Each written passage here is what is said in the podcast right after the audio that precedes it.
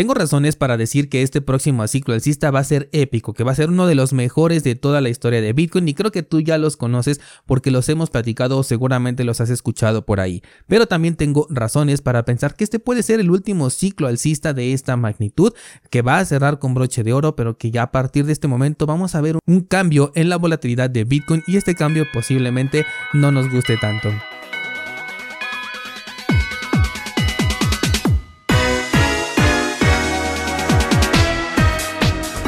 ¿Alguna vez has escuchado hablar de que la volatilidad de Bitcoin va a bajar con el paso de los tiempos? Bueno, pues ya pasaron más de 10 años, más de una década, de hecho casi una y media, desde el nacimiento de Bitcoin. El próximo ciclo alcista ya va a contar con actores institucionales, ya vamos a tener a un montón de personajes institucionales invirtiendo dinero y ellos operan de una manera muy diferente. Si bien no vamos a estar compitiendo entre comillas en el mismo mercado, ya que ellos van a estar comprando un activo derivado, mientras que nosotros vamos a holdear el activo real Aún así, el activo real va a estar en control de instituciones tipo BlackRock, todas las demás que se quieran unir y esto específicamente hablando de Estados Unidos, pero ponte a pensar en los demás países que también se van a unir a esta nueva ola. Me atrevo a pensar que este gran control por parte de las institucionales del activo real, es decir, de Bitcoin, sí va a tener un impacto significativo en lo que futuramente vamos a ver en el precio. Incluso no descarto la opción de que lo puedan controlar, diagonal manipular, y esto no es ni nuevo, ni bueno, ni tampoco malo, es algo natural de todo mercado de libre participación, sobre todo en este mercado de Bitcoin que realmente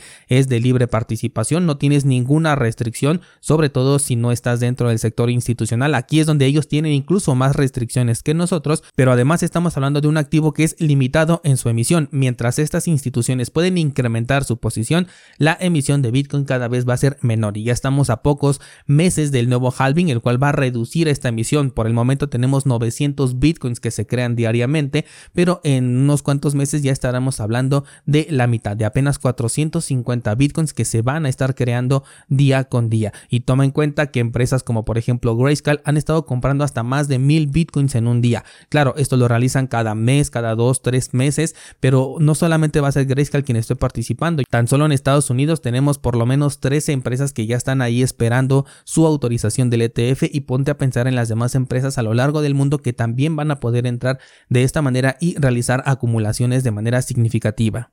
Yo tengo aquí una ligera duda sobre si el precio de Bitcoin en el ETF va a fluctuar de una manera distinta con el precio de Bitcoin Spot, pero creo que todo esto también ya lo tienen ellos considerado, porque si bien nosotros podemos comprar y vender, también somos manipulables mentalmente en ese aspecto, porque cuando nos vamos a un mercado peer-to-peer, normalmente estos mercados toman el precio de plataformas que son centralizadas o que son centralizables, es decir, que pueden ser manipulables. Además de que incluso podríamos llegar a ver como desventaja el tener un mercado separado en temas de precio. Por ejemplo, podríamos decir, bueno, es que el ETF se está cotizando a un precio más alto que el, que el Bitcoin real, bueno, pues yo voy a ofrecer mi Bitcoin al precio del ETF porque quiero ganar exactamente lo mismo. Y si el ETF de Bitcoin estuviera a un precio más bajo, dirías, bueno, yo por qué voy a comprar Bitcoin en este precio tan caro, me voy a esperar hasta que se nivele con el precio del ETF. Creo que el impacto psicológico del precio del ETF de Bitcoin va a ser bastante fuerte incluso para aquellos que no podamos o no queramos participar en los mercados institucionales. Algo que desconozco por completo es si estas instituciones instituciones a través de este ETF se ven obligados de cierta manera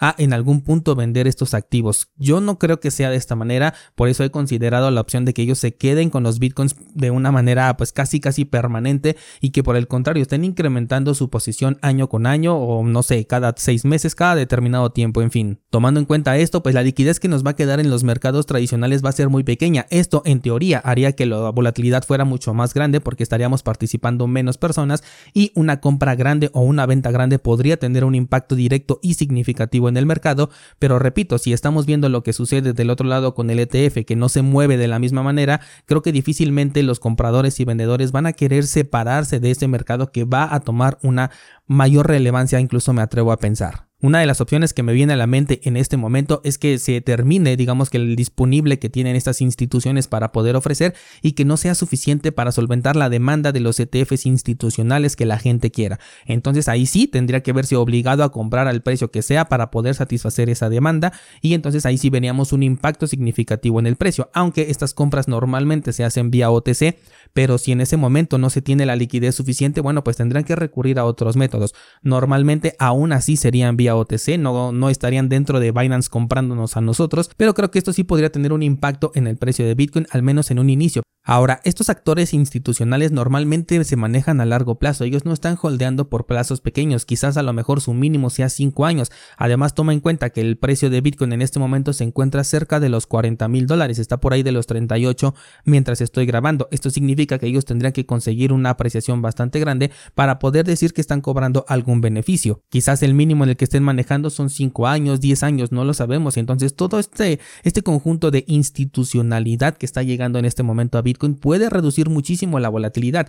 Si bien el impacto va a ser grande al inicio, no por ellos, porque ya, ya dijimos que ellos ya compraron su Bitcoin durante todos estos años, todos los que están ahorita en espera de su autorización ya tienen el Bitcoin necesario al menos para ofrecer su producto mínimo viable, para ver cuánta va a ser la demanda de institucionales que van a querer comprar con ellos. Veremos nuevas compras, sí, pero ya cuando la demanda los sobrepase o bien cuando el precio pues sea adecuado para ellos para comprar. Además, en que este tipo de, de empresas normalmente destinan un capital para realizar una compra sin importarles realmente el precio, lo cual todo esto en conjunto sí puede hacer que el precio vaya subiendo poco a poco, paulatinamente, más al principio por el efecto de nosotros los minoristas, quienes vamos a tener una menor resistencia para poder comprar y una mayor resistencia para estar vendiendo, porque en la mente tenemos esta idea de que el precio va a seguir subiendo. ¿Por qué? Porque ya entraron los institucionales, porque ya todo mundo va a estar hablando de Bitcoin en ese momento y pues obviamente muchos nuevos personajes van a querer participar, tanto institucionales como personas pues como nosotros, ¿no? Personas minoristas que también van a escuchar por primera vez y van a decir, oye, BlackRock ya lo está aceptando, los bancos en este país, en este otro,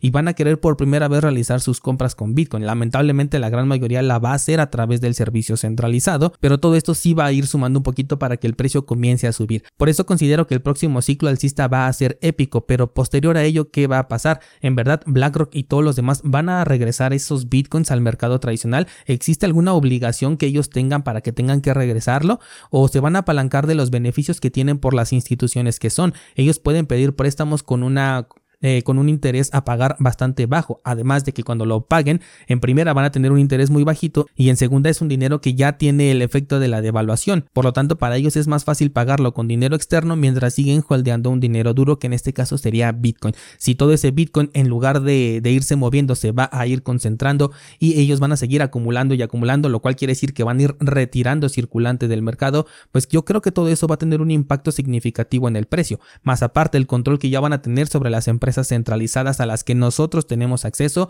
Te hablo de Binance, te hablo de Coinbase, te hablo de FTX, que ahora se rumora que va a regresar, pero ya seguramente bien, bien controlado por alguna de estas empresas.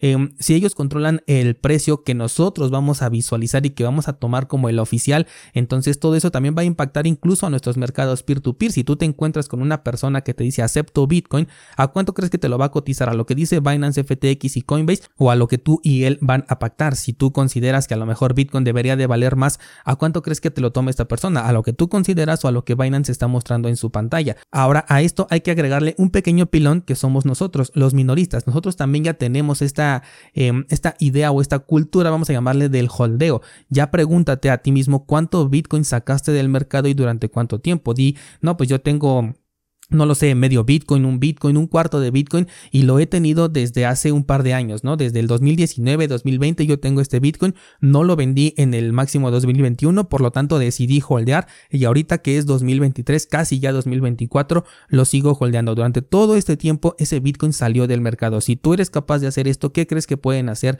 las instituciones centralizadas? Ellos pueden hablar de décadas, mientras nosotros, si bien nos va y si nuestra economía nos lo permite, podemos hablar de meses a años. Así que creo que este mercado alcista para Bitcoin va a ser especial, va a ser un boom, va a ser bastante fuerte, bastante grande.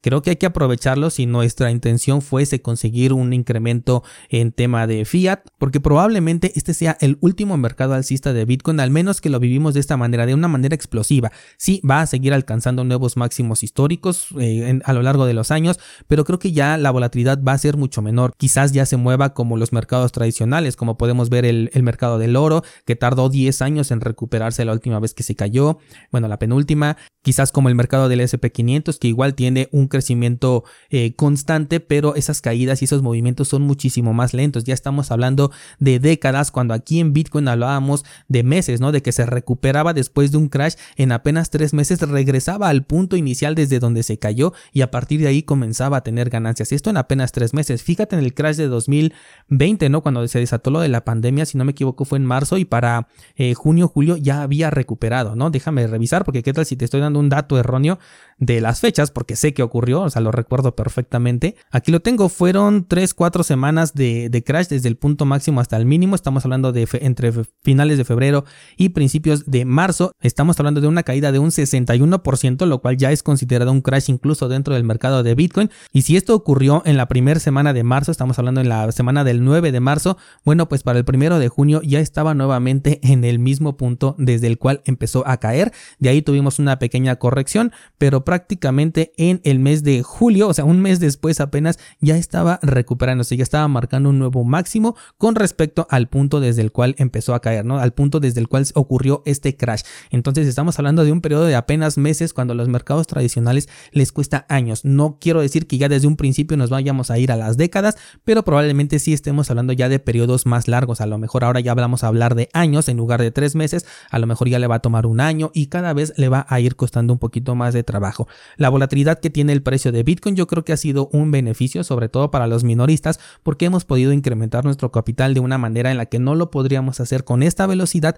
en los mercados tradicionales. Pero creo que se nos está acabando la oportunidad, así que si a ti te interesa utilizarlo como método para incrementar tu capital en dinero fiat, bueno, pues toma en cuenta estas posibilidades para que armes una estrategia completamente personal y puedas aprovechar de mejor manera este Por supuesto que no te doy ninguna recomendación de inversión, pero en este caso sí puedes ir a checar el curso de estrategia en donde yo te comento algunas cosas que puedes tomar en cuenta para armar tu propia estrategia con base en tus propias necesidades y objetivos. Lo puedes encontrar en cursosbitcoin.com. Eso sería todo por el día de hoy descentralizados. Muchas gracias y hasta mañana.